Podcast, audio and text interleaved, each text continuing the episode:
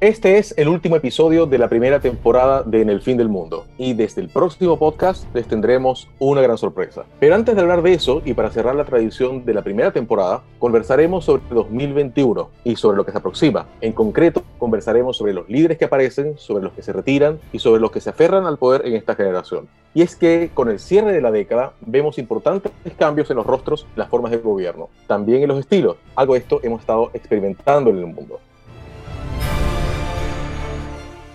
Entre los cambios están los del Reino Unido con el Brexit y la crisis de liderazgo en ese país. Tenemos asimismo el retiro de Shinzo Abe en Japón y el de Angela Merkel en Alemania, dos icónicas figuras de esta primera parte del siglo. También están los cambios en los Estados Unidos y la concentración del poder en Putin o la ofensiva global de China. Esto sin considerar las formas de liderazgo que surgen.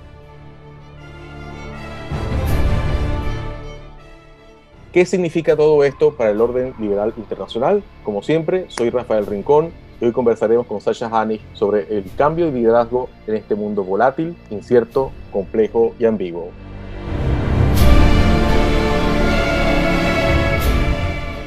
Hola Sasha, ¿cómo estás? Muy bien, Rafa, gracias por la introducción y gracias a todos los que nos están escuchando. Esta va a ser una conversación bastante interesante porque, como el último capítulo, Rafael y yo vamos a ir complementando en nuestras visiones sobre los cambios en el liderazgo global, respondiendo a algunas de las preguntas que nos han llegado a través de redes sociales, a través de, de mails incluso, sobre cómo se vienen los cambios en el escenario global, por lo menos en los próximos años. Y la, la primera pregunta yo creo que es eh, básica, ¿no? ¿Por qué hablar entonces de un cambio en el liderazgo global? ¿Qué va a cambiar? Eh, eh, ¿Realmente que cambie una persona cambia la forma en que los países finalmente se relacionan? Son, son preguntas bastante interesantes y yo creo que existen muchas razones para hablar de un cambio en el liderazgo global. Yo creo que lo más clave o lo más icónico es que se retiran figuras que fueron claves para inicios del siglo XX ni siquiera para inicios de esta década, para inicios del siglo XX. Normalmente estamos acostumbrados a que los presidentes duren cuatro, cinco, seis años y se alternen, sobre todo en América Latina, cuando se respetan finalmente los periodos presidenciales, ¿no? Eh, pero existen líderes que, que, parece que crecieron con nosotros, o por lo menos crecieron conmigo, eh, y me parece raro pensar en un mundo donde ellos no estén liderando sus países. ¿Para qué hablar de, de Angela Merkel en Alemania? Angela Merkel es la imagen, finalmente, en muchos sentidos de Alemania. Shinzo Abe, que se acaba de retirar por el manejo del COVID, por problemas de salud y que cambia bastante la forma en que se va a hacer política, en por lo menos en eh, Asia-Pacífico. por otro lado, tenemos figuras que no están no están muy interesadas en irse, ¿no, Rafa? No, eh, pero fíjate que además tienes las que, las que también, Sasha, parecía que, que, iban a crecer con nosotros para toda la vida y que se han ido, es decir, que no son cambios en sí, pero por ejemplo la, la muerte de Castro hace unos años atrás. Sí. Claro, y después también los cambios este, en, Cuba, digamos, con el nuevo eh, liderazgo este, a cargo de Díaz Canel. Bueno, eh, pasó algo similar también con Chávez, ¿no? O sea, si Chávez no fallece por, por causas de salud, eh, no sabemos qué estaría pasando ahora en Venezuela. Bueno, estaría todavía ahí, probablemente. Probablemente en el poder. Probablemente todavía estaría ahí y, bueno, esa es como la... Pero efectivamente lo que tú dices, lo que hay, hay varios, varios de estos, de estas figuras que, que están, este, digamos, ya pasando a, a, la historia, tanto en países autoritarios como en países democráticos, porque en el caso, por ejemplo, de Alemania, el sistema distinto les permite tener este, a veces estos liderazgos a la cabeza de la nación este, por mucho tiempo. Este, es un sistema que funciona completamente diferente, pero eh, creo que, el, si mal no recuerdo, el último canciller largo que hubo fue Helmut Kohl. Sí. Sí, si no me estoy equivocando, claro. Es como una forma, una, un reflejo de estabilidad en esos casos cuando tienes un sistema donde hay cambios regionales, ¿no? Y, cambia la representación a través de los, estados federados, eh, distinto al cambio de presidente. También en Estados Unidos eh, uno, uno tiende a, pensar que los presidentes duran menos de lo que realmente duran, pero en general duran ocho años. El caso de Donald Trump saliendo del poder prácticamente excepcional. Sí, de, de, los pocos presidentes que en Estados Unidos que lo ha repetido. Sí. La verdad que lo común es siempre que se, se repite el, el, el, digamos, el, el, periodo y, y, en el caso de Estados Unidos sí no, no, no ocurrió. Estoy pensando a ver qué otros líderes están también cambiando ahora, ¿no? Bueno, hace poco también cambió el liderazgo en Arabia Saudita. En Arabia Saudita con, con Mohammed bin Salman, que es el, el, el, príncipe, que ha sido un cambio de liderazgo digamos, eh, por un lado tienes la, la, figura del príncipe de mano de hierro y por otra parte es, muy joven, porque además es, un hombre muy joven, está en sus treinta y, sus treinta y tantos. Y se hablaba en algún momento de un reformista que terminó entrando en la polémica con Jamal Khashoggi mostrándole al mundo que un líder autoritario, por muy reformista que sea, mantiene ciertas prácticas que por lo menos en las democracias liberales nos parecen bastante autoritarias, ¿no? Sí, y, y, en el caso de Arabia Saudita ha sido también contrastante, ¿no? Porque entonces aparece este hombre que es como, como dices tú, este, el, el, el, líder que se presenta a sí mismo como reformista, pero que a la vez tiene mano de hierro y al mismo tiempo se están produciendo unos cambios en Arabia Saudita tremendos. Decir, con la, con la visión 2030, por primera vez hace muy poco tiempo empezamos a ver que la, digamos, las mujeres ya podían este, conducir sus vehículos, la posibilidad de salir sin, sin la tutela masculina, e incluso la posibilidad para los turistas de poder viajar allá, obviamente hacer eh, pero parejas que estuvieran casadas antes no se podían alojar en una misma habitación, ¿no? Y ahora pues, es, un, es una cosa así tan, tan contrastante con lo que está ocurriendo allá que es bien, bien, bien interesante. Y hay algo, algo que conversábamos el otro día y ahora me acuerdo y se lo presento a la gente que nos está escuchando, y es que parece que los problemas del mundo no están a la altura o están mucho más a la altura que, que la calidad de los liderazgos que están naciendo. Eh, de repente la gente confía mucho en las instituciones y piensa que la institucionalidad y finalmente el procedimiento va a venir a, generar estabilidad, pero el liderazgo parece que sigue siendo muy importante y que se está dejando en algunos casos a un lado. Claro, y, de hecho fíjate que de pronto, de pronto nos pasa que nos ponemos nostálgicos y decimos, bueno, ¿dónde están eh, los Winston Churchill de ahora? ¿no? ¿O dónde están los, los Reagan? ¿O dónde están los Juan Pablo II? ¿Dónde están los...? claro, Margaret Thatcher. Claro, que es la marca de Thatcher, ¿no? O sea, en mi, caso es que yo viví parte de la Guerra Fría, entonces para mí son como icónicos estos personajes y uno como que los echa de menos, ¿no? Y la gran pregunta es si es que uno dice, bueno, es que faltan líderes, ¿no? Es que líderes no faltan, líderes sobran. O sea, hay, ¿no? Muchas personas que, que, en este, digamos, mundo que estamos, que estamos conversando, que tienen posiciones de liderazgo, que están en posiciones de liderazgo y que lo ejercen. La gran pregunta es con qué calidad, Exacto. ¿qué calidad de liderazgo tenemos? Esa es como la, la gran cosa. En tu caso tú mencionabas que tú creciste con esos líderes, bueno, en mi caso yo me acuerdo de, los Juegos Olímpicos, no, no de los Juegos Olímpicos, del Mundial del 2006 en Alemania, cuando estaba recién llegada Angela Merkel al liderazgo del país. Y, para mí es chocante que la señora se esté retirando. Y se esté retirando aparentemente por temas de salud. Dicen que ha sido, ha sido bastante duro para ella enfrentar finalmente eh, o convivir eh, este problema de salud que está bastante reservado. O sea, hay gente que dice que es Parkinson, otros que dicen que es otra cosa, con finalmente no ser un líder solo para Alemania, sino ser un líder para Europa, ¿no? Yo creo que ahí está el peso de su figura y de su retiro porque ella no es eh, solo la canciller de Alemania, ella es un ícono para lo que es Europa, para lo que es la representatividad de Europa hacia afuera. Efectivamente, eso que tú dices es bien, bien importante porque Angela Merkel, uno cuando piensa en ella, no solamente piensa en la, en la canciller de Alemania, que es como un poco una figura europea, es decir, y sobre todo en una Europa que está viviendo tantas presiones. Esta Europa que uno pensaba que ya había entrado en su camino hacia la consolidación del bloque y el crecimiento y todo demás de la Unión, eh, se, está, se ha estado viendo muy, muy golpeada por los euroescépticos, por, por incluso por la idea de si sigue siendo viable una Europa tal como está, en fin. Así que eh, lo de Angela Merkel, además que Angela Merkel tiene la cosa esta un poco de que uno siente que es de la vieja escuela todavía, es decir, que todavía tiene algo de esos líderes que mencionábamos. Claro, ¿no? Pero, eh, sí, nos recuerda, sí nos recuerda más a los líderes que estos que estábamos diciendo que nos dan cierta nostalgia, ¿no? Exacto.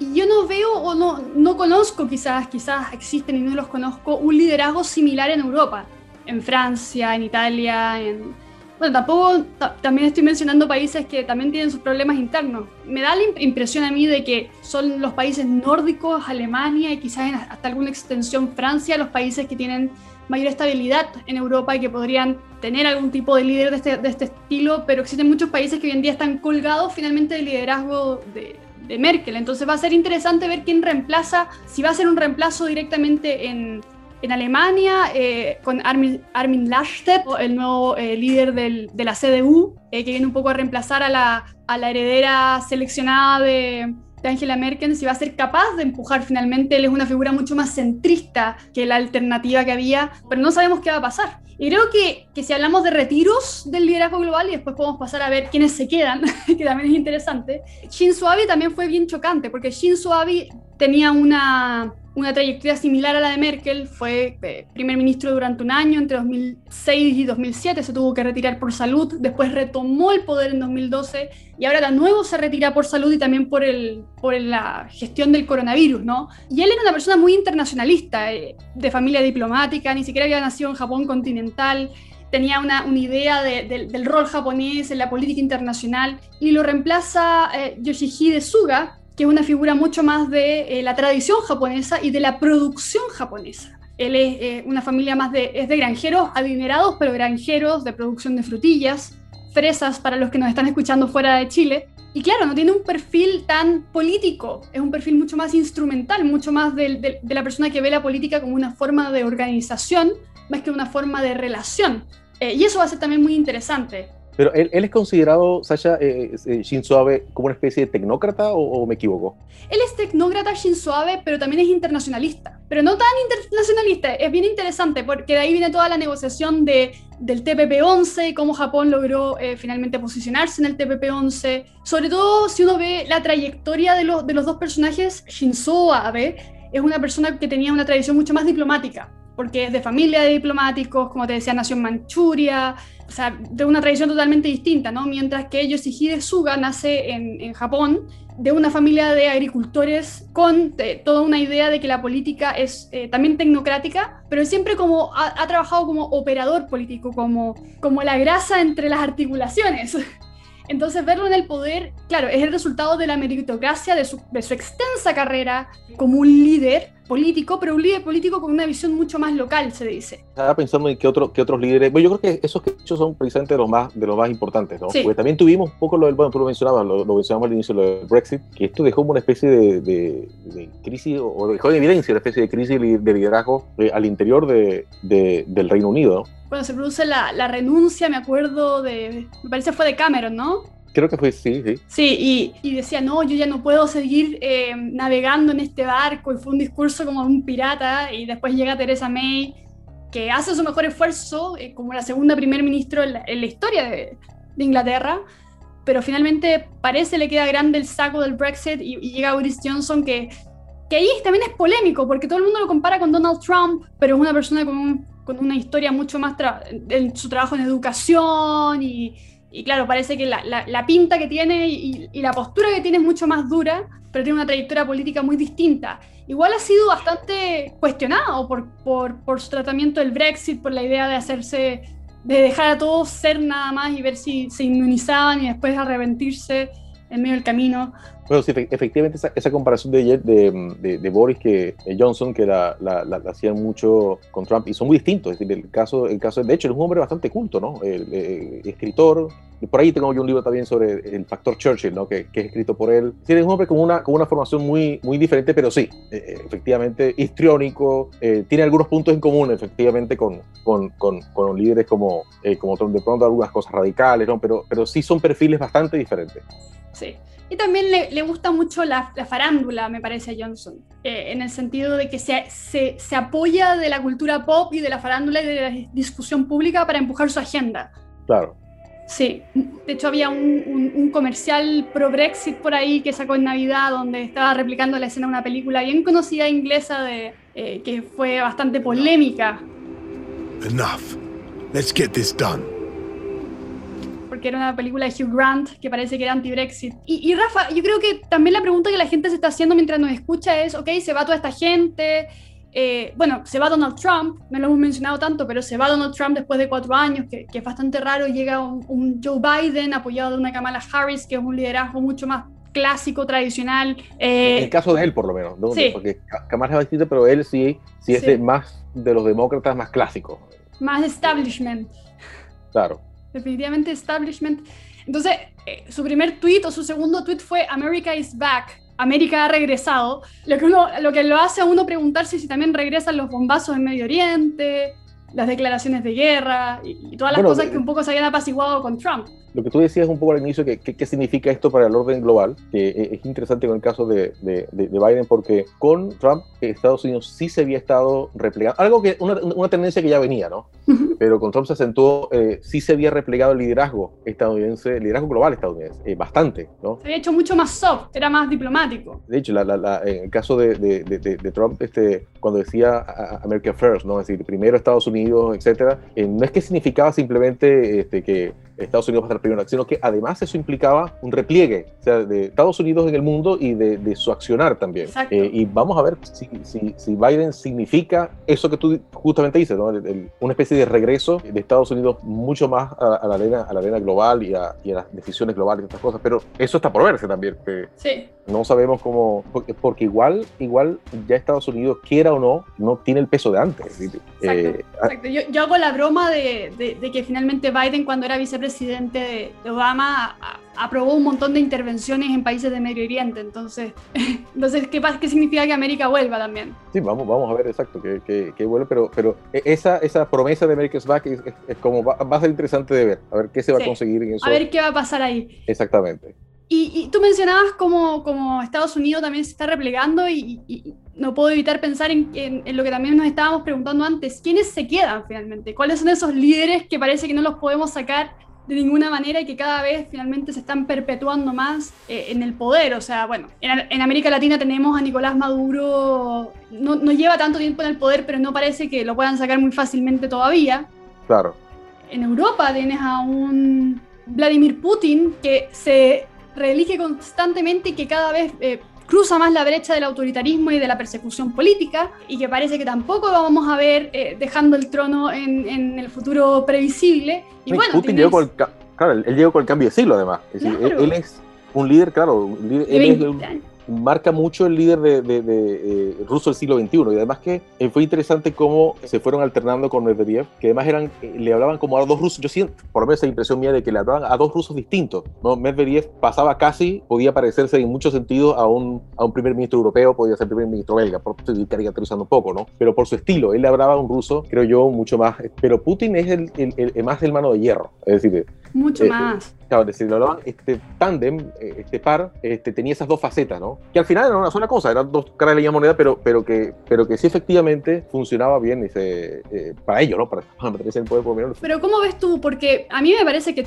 que, Putin no se está yendo o no está alternando o con ganas de alternar más el poder. De hecho, creo que ha tenido más popularidad, ha tenido también mucha, muchas reacciones y muchas protestas en contra de él. Eso, eso parecía sorprendente porque pareciera que a Rusia le el liderazgo de Putin por eso mismo que tú decías, la mano de hierro les parecía eh, una forma de mantener finalmente una presencia internacional pese a que su economía no es tan grande, su poder militar ya no es tan grande, su poder internacional no es tan grande, pero teniendo a Putin tienes presencia internacional finalmente. No, y es que además, mira, eh, Moisés Naim mencionó en algún artículo una vez, de no hace mucho, y hablaba de Rusia la potencia barata, ¿no? De que efectivamente Rusia no tiene el peso que tenía antes, imposible, pero, pero de alguna manera logra una proyección, ha logrado una proyección de poder importante, y eso tiene, eh, ha tenido mucho que ver Putin. Y Putin representa al ruso que no acepta, creo yo, por lo menos lo veo así, al ruso que no acepta que Rusia no sea la de antes. Eh, recordemos Exacto. que Rusia había, había, había pasado de ser el imperio ruso, después el imperio soviético, pero el colapso del imperio soviético fue también el pequeñecimiento de Rusia en muchos sentidos. Muchísimo. Y de alguna manera sienten que Putin representa esa nostalgia del pasado, una continuidad, digamos, una, pese a que en la práctica no sea así, pero de alguna manera él, y él, él representa otra cosa, que es una cosa que no toleraron mucho con Yeltsin, cuento, que era el caos y el desorden. Es decir, parte de la promesa un poco de, de Putin, esa mano de hierro, es, es la mano también del orden y la mano de devolver un poco ese aire también de, porque ellos además no se sienten parte de nada, Rusia, ¿no? Es decir, uno a veces dice Rusia, Europa, bueno, que además que geográficamente claro, no, son Europa, Europa ¿no? no son Asia, Exacto. no son...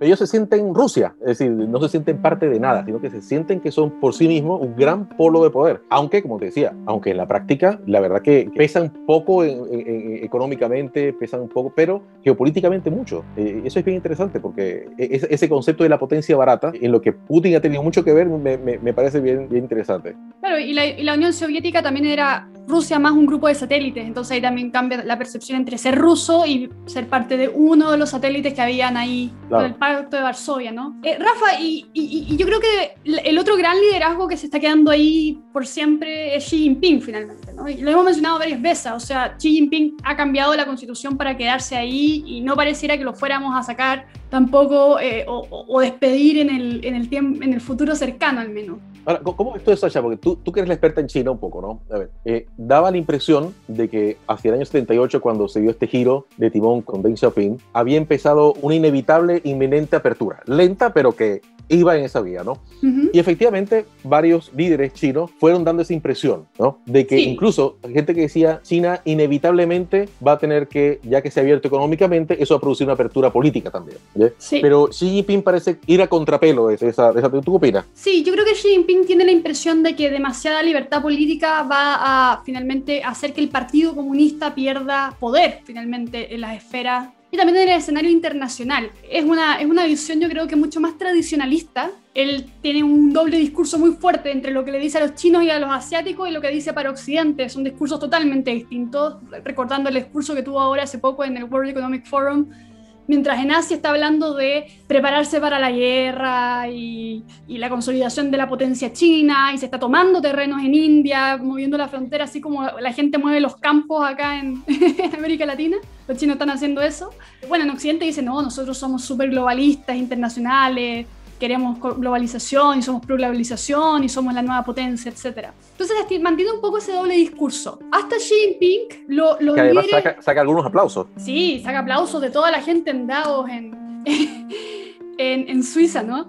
Y por otro lado, y por otro lado es interesante porque efectivamente uno podía criticar mucho la violación de derechos humanos en China, los campos de reeducación que existían hasta el año 2005 y ahora volvieron a aparecer, pero para otro grupo, antes eran más para disidentes y ahora son más para minorías étnicas, el, trabajo forzado y, la contaminación y la manera en que están destruyendo finalmente el mundo en muchos sentidos, pero tenían una alternancia del poder. Y tú podías ver que cada 10 años aparecía un nuevo líder, hasta Hu al menos, eh, y esa alternancia de poder al menos a nivel internacional se veía como eh, finalmente eh, una forma de apertura donde dentro del mismo partido habían facciones y esas facciones competían, entonces al final si tú le cambiabas de nombre las facciones, tenías un sistema de multipartidos. Y yo le escuché esto a, gente en el Parlamento Europeo, a gente del Parlamento inglés, que decían, no, si, si, China de alguna u otra forma tiene una democracia porque tiene alternancia de poder y, y facciones, ¿no? Pero Xi Jinping ha venido a, a descomponer todo eso. Claro, pero ¿eso es lo que llamaban los ocho partidos democráticos, ¿es eso? No exactamente. Es, una, es un parte de un discurso que se empezó a levantar, pero en la, en la práctica siempre ha sido el partido, el PS chino, finalmente. Eh, había, un, discurso que hablaba de, de, unas... ¿Y qué son las facciones que tú dices? Las facciones, efectivamente. Entonces las regiones tenían sus facciones y una persona que partía como representante local de un pueblito podía terminar siendo presidente y se había levantado toda esa idea. Con, Xi Jinping lo que ha habido sobre todo es una consolidación de un líder autoritario en el poder, un retroceso de las libertades civiles que se habían ganado, una mayor rigurosidad con la migración y contra los extranjeros. Mucha, muy poca gente se preocupa, eh, se preocupa o se pregunta cuál es la condición, por ejemplo, de los migrantes en China o, aún menos de las minorías como afroamericanas, etcétera, o africanas incluso en China, ¿no? Pero, pero la situación es bastante complicada y es cada vez más complicada. Así que lo que tienes con Xi Jinping finalmente es un, es un líder que llega al poder, hace una purga gigantesca contra la oposición, cambia la constitución para mantenerse ahí y finalmente se abre al mundo un poco apoyado de, de de esta tolerancia en general que hay hacia, hacia las cosas que son distintas, como si Oriente fuera un mundo místico y desconocido. Entonces tenemos que respetar todas las cosas que pasan ahí. Y, además con él, además él representa un poco también la, la, expansión, no expansión en la palabra, sino la, eh, digamos, el, la creciente aspiración global de influencia global en China. Exacto, toda la razón, toda la razón. Él, eh, representa muchas cosas, representa la, la, supuesta tecnocracia en China, representa el neoconfucianismo, eh, representa a Winnie the Pooh, dirán algunas personas. Pero sí, se ha consolidado en el poder como un, como un líder que no no es impopular, ojo, porque que se mantenga en el poder no es que sea impopular, pero pero es un líder que ha cambiado un poco las reglas del juego, ¿no? Y la manera en que se relaciona China con el mundo. Eh, y hay que tenerle ojo, hay que tener ojo con eso. Claro, y se, nos está quedando por fuera eh, de estos personajes que han, sido también icónicos, importantes durante este siglo. Eh, Kim Jong-un es uno de esos. Kim Jong-un. Claro, y, sí, Norcorea, Corea del Norte tiene la, la, la siguiente característica, ¿no? Es decir, un país tan pobre, tan débil en muchos sentidos, este, pero tan fuerte en otros. Es decir, eh, básicamente su influencia internacional es por su condición de forajido. Es decir, el exacto, exacto. Estado forajido, es decir, esa amenaza, bueno, si, si, si ustedes no, no, hacen lo que yo quiero, bueno, quizás me vuelvo loco por acá y empiezo a tirar cohetes, ¿no? Un poco exacto, exacto, esa, esa, es la amenaza constante. Y el año pasado, ojo, que desapareció eh, Kim Jong-un por unos, por unos días. Y hubo toda clase de rumores. Y ya veíamos ahí también un cambio de liderazgo importante. Claro, y hubo toda clase de rumores. Bueno, además que eh, Kim Jong ha sido como el, una de las, de las figuras que más ha dado material para, para memes, chistes políticos de todo tipo. De hecho, uno de los tuiteros más famosos e influyentes que hay en habla hispana es norcoreano. Es un tuitero español que es como la parodia de Kim Jong-un, ¿no? Este, no sé si lo has visto, pero bueno, hasta, en esas cosas están, están, Creo que sí lo he visto. Sí, hasta en esas cosas están presentes. Debe tener como más de un millón de, de, de seguidores, así que es bien famoso. El norcoreano, sí, es bien, es bien famoso. Raf, y pasemos un poco al escenario local, a América Latina, que también vamos a ver eh, por lo menos este año un par de elecciones. Bueno, ¿para qué hablar de Chile, donde vamos a tener como 5 o 6 elecciones en, menos de dos años? Eh, la verdad es que hasta excesivo pudiera parecer, vamos a tener que ir eh, cinco veces a votar. vamos a ver qué pasa con el siguiente gobierno de Chile, eh, si llega eh, una figura más del estilo de Jadwe o una figura más del estilo de Lavín al poder. En, Ecuador ahora ya, están, ya pasaron a segunda vuelta dos candidatos eh, bastante polémicos, ¿no? Guillermo Lazo por una parte, representando un, recambio un poco más serio, y por otra parte el delfín de Correa que le dicen. Claro, Arauz. Exactamente. Sí, es decir, efectivamente, bueno, estuvo a punto de, bueno, las cosas estuvieron bien, bien encendidas en Ecuador porque estuvo a punto de pasar a la segunda vuelta este, Yacu Pérez. Es decir, eh, lo que pasa es que cuando se dan las elecciones, la predicción era que el, el contrincante de Arauz iba a ser por seguro Guillermo Lazo, ¿no? Que es un hombre más eh, liberal, más de la, centro derecha, ecuatoriana, un banquero, este, un banquero además con un perfil bien interesante porque uno se imagina a estos hombres ricos de toda la vida, ¿no? Pero él viene de una familia muy modesta, ¿no? Y, y, de hecho le cuento un poco cómo, cómo le tocó que... Tú lo conoces a él, Pagarse los estudios. Este, claro, yo los conozco, los conozco bien. Lo entrevistamos hace, hace, hace un tiempo acá en, en, Chile, en 2017. Eh, lo conozco bastante bien desde por lo menos 2014. Y Lazo tiene la, la, la, particularidad esa, por un lado, ¿no? De que de que es el banquero, digamos, este, poderoso, eh, obviamente un hombre de, de, acaudalado, este, pero que viene de, de, esa extracción humilde, ¿no? Pero sin embargo, algo con lo que muchos ecuatorianos no, se identifican, ese es el, ese es el punto, ¿no? Porque eh, eso no, no, no, le ha servido mucho para ganar tanta popularidad. Como Piñera. Y, pero es que Piñera uno tiene la imagen de, del hombre que siempre ha venido de, de, una cierta posición importante, ¿no? El caso de Lazo es, bastante distinto en ese sentido, pero si tú los compararas hoy, claro, son como figuras un poquito, un poquito equivalentes en algunos sentidos, ¿no? Ahora, el, volviendo un poquito a las elecciones, justamente se dan las elecciones, se pensaba que Lazo iba a ser definitivamente el contendor y bueno, resulta de que da una sorpresa a Yacu Pérez, que era el que venía en tercer lugar, pero que no se pensaba que fuera a llegar tan cerca, ¿no? Y efectivamente estuvieron par de semanas peleándose el segundo puesto por décimas, por décimas que era una, una cosa que en términos de voto era muy, muy pequeña, ¿no? Incidental, de, de quién se levante ese día a votar, básicamente. Claro, claro. Entonces, Yacu Pérez es, es un liderazgo distinto, es, de la izquierda, eh, eh, la izquierda indigenista y ecologista ecuatoriana. ¿no? Este, así que iban a enfrentarse, estuvieron a punto de enfrentarse dos izquierdas en, Ecuador, una cosa que bueno, tenía a muchos ecuatorianos, por supuesto, y muy mal porque iban a hacer dos proyectos este, que, bueno, que iban a hacer muy, que, muy difícilmente iban a sacar a Ecuador de la situación en la que está. Ecuador ha sufrido muchísimo en el último tiempo económicamente y la pandemia ha sido un golpe eh, brutal, ¿no? Eh, prácticamente han, han, experimentado una especie de, de, retroceso de 10 años en términos de, de, digamos, de salida de la pobreza, de este tipo de cosas, este, bueno, han retrocedido como 10 años en el último tiempo. Y claro, ahora vamos a ver qué viene, porque se enfrentarían Lazo y, y, Arauz, pero tiene, la, tiene Lazo también la, la, la cosa muy cuesta arriba, eh, porque se enfrenta precisamente al delfín de Correa, como bien lo mencionaba. Correa sigue siendo una persona popular en Ecuador. De hecho, Arauz se, ha apoyado mucho en Correa, en decir, bueno, él va a ser mi asesor, y, e incluso, cosa cómica, parece que se pasea por Ecuador eh, o en la, en la, digamos, en las campañas y esto, se ha paseado con una figura de cartón de tamaño natural de Correa, diciendo, este, este es el que me acompaña, este va a ser mi, mi, asesor. Así que bueno, ahí vamos a ver. Ahora, Arauz es un hombre muy joven, sería el presidente más joven de Ecuador en mucho tiempo, tiene 35 años ahora, y bueno, vamos a ver qué pasa, pero van a venir elecciones el 11 de abril, la segunda vuelta. Igual, igual que acá en Chile, entonces. Exactamente. exactamente. Para los que nos están escuchando eh, de otros países de América Latina, en Chile el 11 de abril se celebran además las elecciones por alcaldes, no, creo que sí, alcaldes y constituyentes, ¿no? Sí. Sí, exactamente. Así que va a ser un, fin de semana de, mucha noticia electoral, definitivamente de América Latina. Lo que pasa en Ecuador, que vamos a ver si, si Lazo logra remontar suficiente. Ah, una cosa que sí tiene de ventaja es que básicamente todo el, resto de los 16 candidatos, o casi todos los 16 candidatos que había en Ecuador enfrentándose, representaban de alguna manera el anticorreísmo. Es decir, lo que sí ganó en las elecciones pasadas de alguna manera fue el anticorreísmo, porque ya, Jaco Pérez también es, es muy contrario al, al, al correísmo. Es decir, lo que no sabemos es cuántos de esos votos van, va a lograr Lazo. Claro, ¿cuántas personas están dispuestas incluso a, a transar, por ejemplo, su, su, base ideológica para que no salga un correísta? O cuántas Esa, esa, es la gran, la gran pregunta.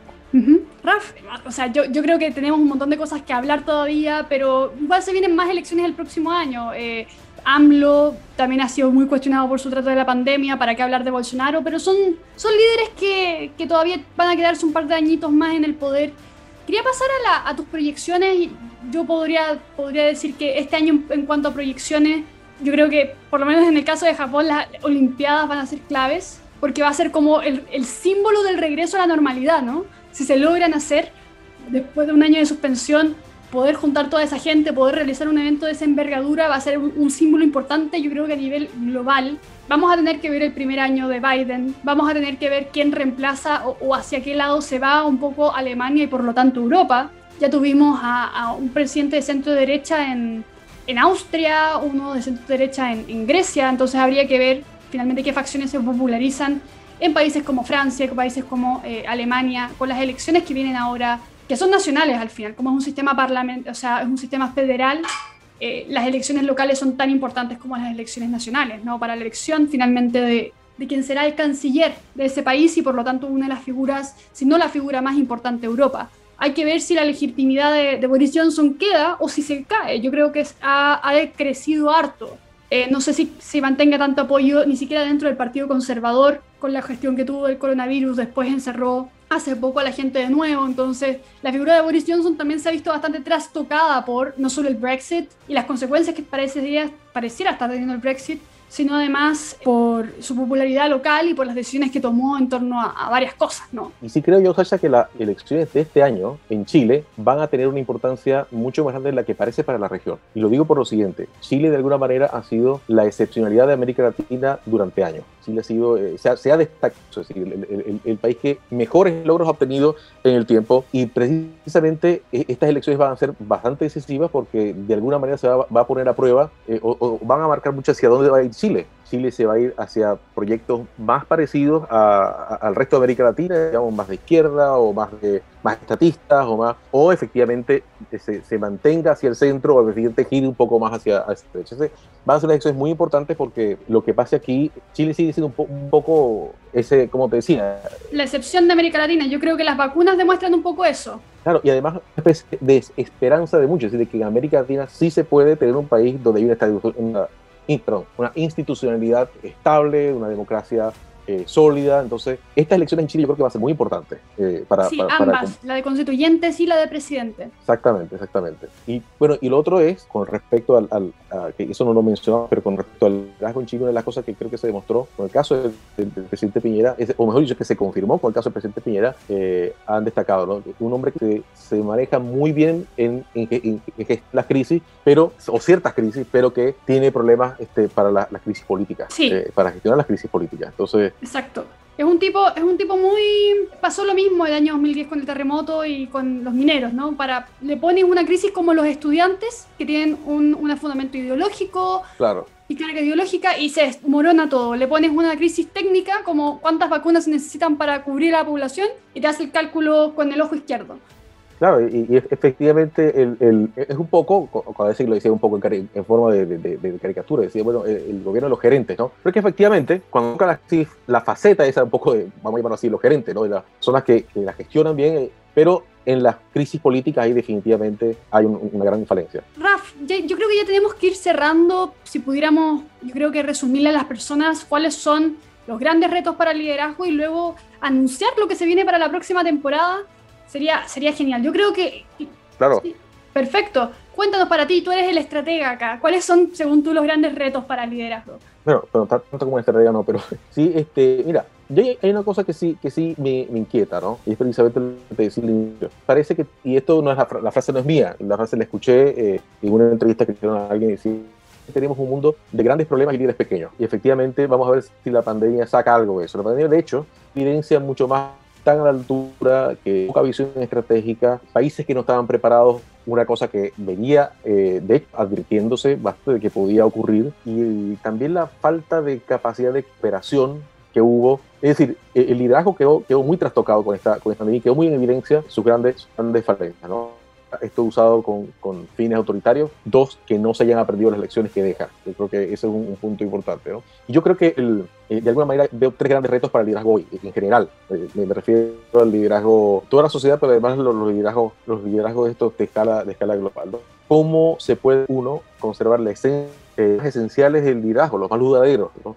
Es decir, porque a veces dice, bueno, es que el tiempo necesitamos líderes distintos, ¿no? Sí, pero resulta de que muchas de las cosas que son atemporales eh, también se han trastocado. Por ejemplo, una de las cosas que, que el asunto del carácter. Creo que la falta de líderes con carácter, creo que, que es evidente, eh, y además con valores, que es otro, otro punto, ¿no? Yo creo que hay un segundo gran segundo que los líderes logran ajustar y calibrar su mentalidad a estos tiempos, es decir, tiempos más acelerados, disruptivos. Cuando digo disruptivo, no es que antes no hubiera disrupciones, sino que ahora son más constantes, más profundas, transformadoras y muy, muy grandes. Entonces, esta capacidad de, tener líderes mejor preparados, este, uno para entender el entorno y dos para, este, tener esa, visión eh, de largo plazo de futuro, eso se ve muy, muy debilitada. Y la última, diría yo, eh, es evitar la, las modas y la reducción de, de, de ciertas ideas profundas en los eslóganes que banalicen liderazgo mismo. ¿no? Es decir, eh, ahora hemos escuchado ¿no? que los líderes tienen que ser más humanos, ¿no? o tienen que ser más cercanos, ¿no? tienen... pero en esos eslóganes a veces se pierde mucho de precisamente de lo que es más esencial eh, del liderazgo y es este, que estén preparados mejor, que sean menos superficiales, que sean, como decía al inicio, que tengan más carácter, que tengan eh, más visión. creo que esas tres cosas van a, ser, van a ser fundamentales. Efectivamente, efectivamente. Yo le agregaría también ahí que la combinación de elementos, por lo menos cuando hablamos del liderazgo global, es muy importante. Entonces, no solo importa, no solo importa los, los, grandes líderes, sino también cómo esos líderes interactúan y cooperan para resolver problemas o para tomar posición sobre temas. Lo vamos a ver, por ejemplo, eh, Europa y Estados Unidos en cuanto a la posición de China o de Taiwán. Eh, o de Hong Kong incluso, vamos a ver temas similares en cuanto al calentamiento global, en cuanto a Medio Oriente, etc. Es algo también interesante. Bueno, y tenemos anuncios. Sí, tenemos anuncios eh, para todos los que nos están escuchando, que llegaron al final de este programa. Les tenemos una, un gran anuncio. Y es que esta próxima temporada tendremos invitados de primera categoría para todos los episodios. Eh, la segunda temporada de En el Fin del Mundo contará finalmente con entrevistas dirigidas a expertos, todos en habla español, para que no tengan ningún problema con los subtítulos del podcast, que no existen, claro. Y para que también podamos profundizar en varios de los temas que tocamos este año, ¿no, Rafa?